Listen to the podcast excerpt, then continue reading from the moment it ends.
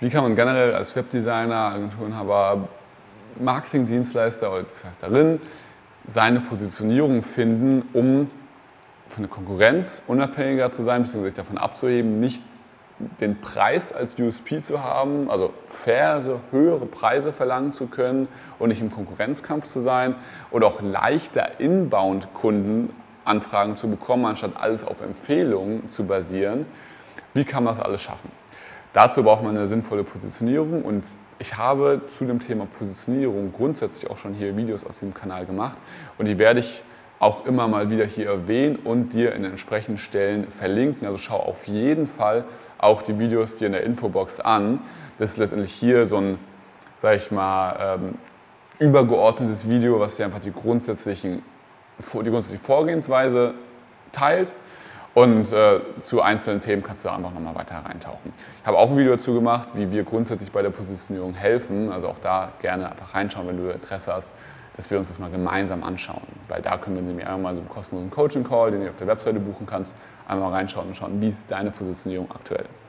So, also lass uns mal das Thema Positionierung anschauen. Positionierung ist, haben, verstehen super viele falsch. Also es gibt äh, letztendlich Fake-Positionierung. Das sind zum Beispiel, man ist der eine Ansprechpartner für die Kunden, das ist irgendwie USP oder man ist irgendwie seit 20 Jahren im Geschäft oder ist irgendwie super witzig und hat irgendwie einen Hund auf der Danke-Seite oder auf der Über uns Seite oder man ist irgendwie ein ganz junges, dynamisches Team oder ähm, keine Ahnung, man hat irgendwelche fancy Animationen auf der Webseite und sagt irgendwie, wir sind der Full-Service-Partner für alles. So, das sind so die Fake-Positionierungen, wo man sagt, so, man kann sich einfach nicht entscheiden, man hat Angst, Kunden zu verlieren. Das ist bei ganz vielen äh, Agenturen, mit denen wir arbeiten, der Fall. Die sagen, sie haben, ähm, wenn wir dann arbeiten, lösen wir natürlich diesen Glaubenssatz, aber grundsätzlich haben die Angst, Kunden zu verlieren, wenn man sich positioniert oder irgendwie ähm, ja, Umsatzpotenzial links liegen zu lassen. Und das Witzige ist ganz im Gegenteil, ist einfach der Fall, also gewinnst viel mehr Kunden und viel leichter.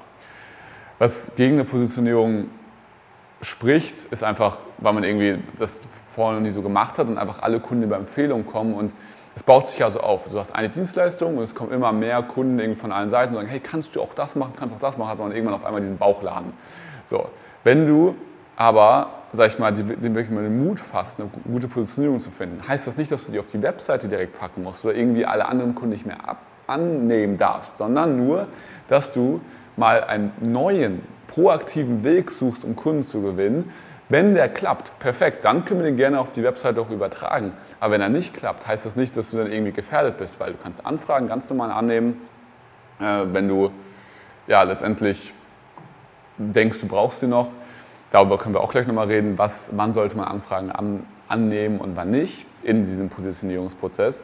Aber grundsätzlich erstmal neu positionieren, generell, einfach so von der Vorgehensweise, auf Social Media das Ganze mal veröffentlichen und posten, also auf dein, deine Social Media Profile updaten. Dann schauen, wie ist dort die Resonanz. Kriege ich dort Termine, schließe ich Leute für mein Angebot ab.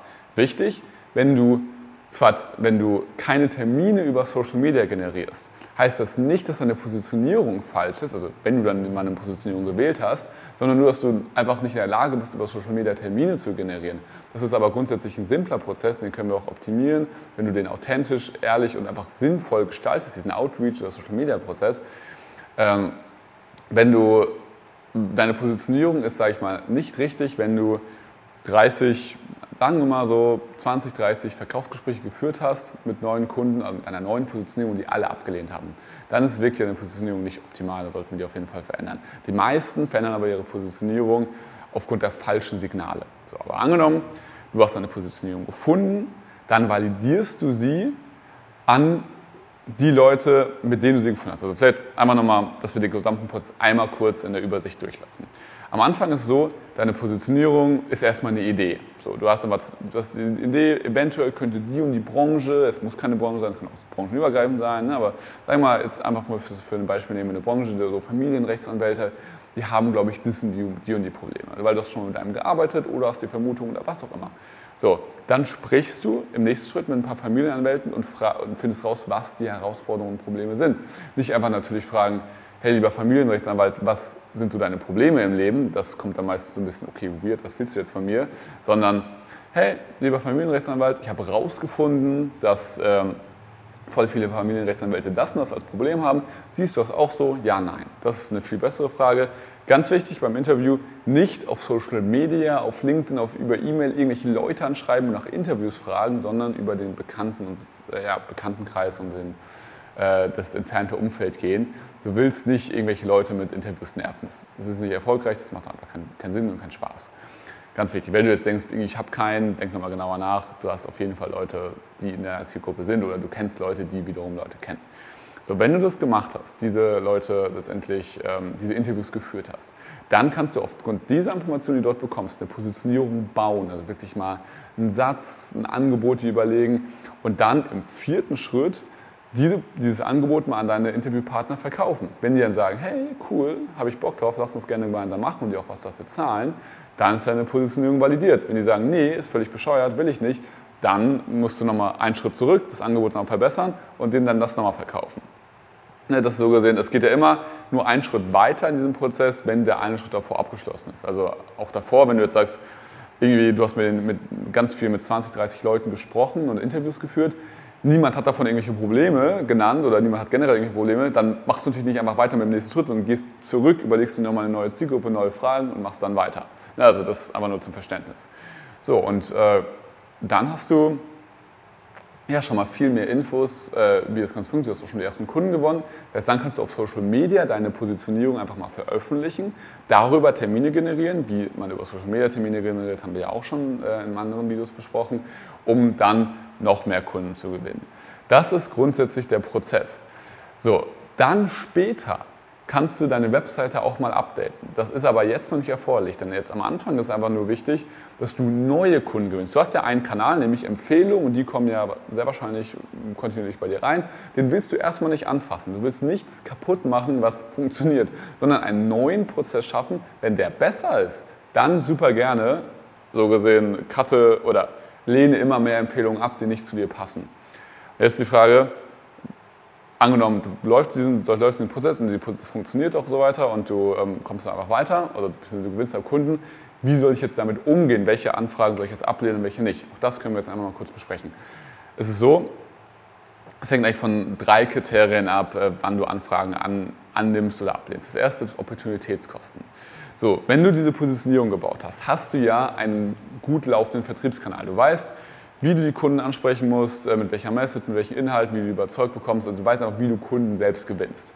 Das heißt, und auch welche, dann kannst du auch für höhere Preise abrufen, weil du ja nicht im Konkurrenzkampf bist, weil du ja nicht deine Dienstleistung verkaufst, sondern eine Lösung.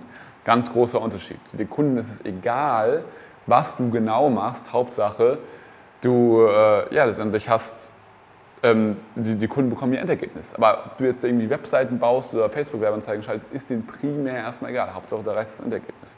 Das heißt, du kannst faire, höhere Preise abrufen und äh, dementsprechend auch ist die Akquise auch besser bezahlt. Das heißt, wenn du jetzt einen Kunden annimmst, der über eine Anfrage reinkommt und der einfach nur irgendeine Kleinigkeit will, weißt du, hey, ich könnte jetzt natürlich hier für 500 Euro irgendwie ein Plugin updaten oder was auch immer oder ich mache einfach selbst ein, zwei Stunden Akquise und gewinne einen Kunden, der mir 5.000 oder 10.000 Euro bringt.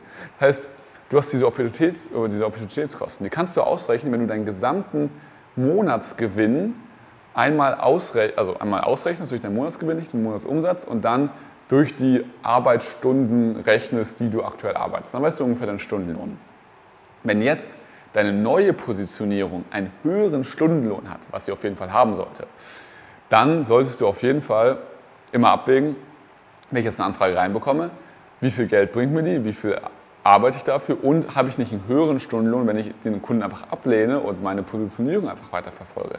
Vor allem eine Positionierung hat ja auch langfristige Erfolge oder langfristige wie soll ich sagen, ähm, Folgen. Also wenn du deine Positionierung treu bleibst, immer besser bist, lernst du mehr über die Branche, kannst bessere Kundenergebnisse liefern, kannst die Kundenergebnisse auf andere Kunden, auch auf andere Kundenprojekte übertragen, bist bekannter, ziehst wieder mehr Kunden an, wo du wieder bessere, also du baust ja so ein, so ein Asset wirklich, also so ein Vermögenswert wirklich in deiner Agentur auf, versus wenn du keine Positionierung hast, du einfach nur Zeit gegen Geld tauschst und machst du für den Kunden das, mal für den Kunden das, aber nichts zahlt wirklich aufeinander ein. Das ist ja ein ganz anderes Game so und ähm, ein Game, was man auf jeden Fall nicht, nicht spielen sollte. Aber angenommen, du, du hast das, dann dann diese langfristigen Kosten sind oder die langfristigen Gewinne, die du auch erzielen kannst, wenn du deiner Positionierung treu bleibst, sind jetzt dann noch gar nicht mit einberechnet in diese Rechnung. Aber allein wenn dein Stundenlohn schon höher ist, schon mal eine sinnvolle Sache. Das heißt, Opportunitätskosten berechnen, Stundenlohn berechnen, zwei wichtige Kriterien. Und das dritte, Anfragen, die reinkommen, so behandeln, als würdest du sie, hättest du sie selbst akquiriert. In anderen Worten, frag dich einfach immer, wie viel hätte ich selbst dafür getan, diese Anfrage zu akquirieren? Wenn eine Anfrage zu uns reinflattert äh, und der sagt, hier kannst du mir eine Webseite bauen für 2000 Euro, dann sehen wir im Kopf einfach nur diese 2000 Euro und denken, geil, es ist so nah, also ich habe schon fast diese 2000 Euro hier gerade verdient, ich muss einfach nur zusagen. Weil wir mussten den Kunden ja nicht akquirieren, nicht überzeugen, der ist ja auf uns zugekommen. Was wir nicht sehen, ist, was für langfristige Schäden das hat, um einfach unserem Prozess treu zu bleiben, unsere Prozesse simpler zu machen und so weiter, unsere Agentur zu skalieren.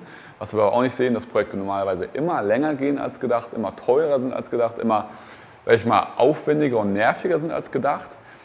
Ähm, und ja, einfach eine unfaire Bewertung, wenn wir jetzt sagen, diese Anfrage könnte ich annehmen, ich hätte direkt 2000 Euro oder ich akquiriere selbst einen Kunden und würde 5000 Euro bekommen, aber da muss ich erstmal Arbeit reinstecken, das Geld habe ich jetzt noch nicht jetzt, sondern vielleicht erst in einem Monat. Also das ist einfach eine unfaire Bewertung dieser beiden Anfragen. Angenommen, es würde jetzt eine Anfrage reinkommen, du überlegst, soll ich die annehmen oder selbst Akquise machen. Das heißt, überleg dir immer, um diese auf einer Ebene zu bringen, was hätte ich dafür getan, um diese Anfrage selbst zu generieren. Also hätte ich die Person angerufen, wie hätte ich die akquiriert, wie, wie sehr wäre ich dran geblieben, wie hart hätte ich Follow-up gemacht, um diese Person zu akquirieren. Wenn du sagst, hey, ich hätte mir da nicht wirklich viel Mühe gegeben, weil es ist kein wirklicher Traumkunde, dann hast du die schöne Nachricht oder kannst du einfach so frei sein und sagen, hier, dann nehme ich dich einfach nicht an, lieber Kunde, ist auch kein Problem. Und so sieht es eigentlich der Positionierungsprozess wirklich von A bis Z aus. Also du, du fängst aber an, wo sind die Bedürfnisse, all diese Sachen, die wir jetzt hier besprochen haben, haben natürlich viel mehr Tiefe. Du kannst viel tiefer in jeden einzelnen Bereich reingehen. Dann wird es ja wahrscheinlich ein Zwei-Stunden-Video werden. Und das wird sich wahrscheinlich keiner anschauen. Aber von daher einfach nur diese Übung, die Übersicht zu verstehen die Bedürfnisse des Marktes, deine eigenen Interessen, die verstehen, daraus eine These basteln. Diese These in Fragen formulieren und äh, letztendlich mit Interviews validieren. Dann daraus ein Angebot bauen, das Angebot den Interviewpartnern verkaufen, um dann es auf Social Media nach außen zu kommunizieren, eine neue Positionierung und proaktiv neue Kunden zu gewinnen. Um dann Stück für Stück immer mehr deiner Positionierung zu leben und immer weniger von allem Möglichen zu machen, durch diese drei Kriterien, die ich dir eben genannt habe, um dann immer mehr zur Agentur zu werden, die mehr Umsatz macht, mehr Gewinn, mehr Spaß und Zeit im Tagesgeschäft hat, weniger Stress, dass dann einfach eine geilere Agentur ist, mit besseren Kundenergebnissen, einfach, ja, einfach eine coolere Agentur. Das sind die Schritte für eine erfolgreiche Positionierung. Ich hoffe, du konntest was daraus mitnehmen. Für alle weiteren Themen schau dich hier auf jeden Fall auf dem Kanal mal um. Und bei Fragen, wie immer, schreib es einfach in die Kommentare und dann äh, sind wir froh, das, die zu beantworten oder natürlich auch mal ein Video zu machen oder was auch immer. In diesem Sinne, ganz viel Spaß bei den weiteren Videos. Bis dahin, dein Alex.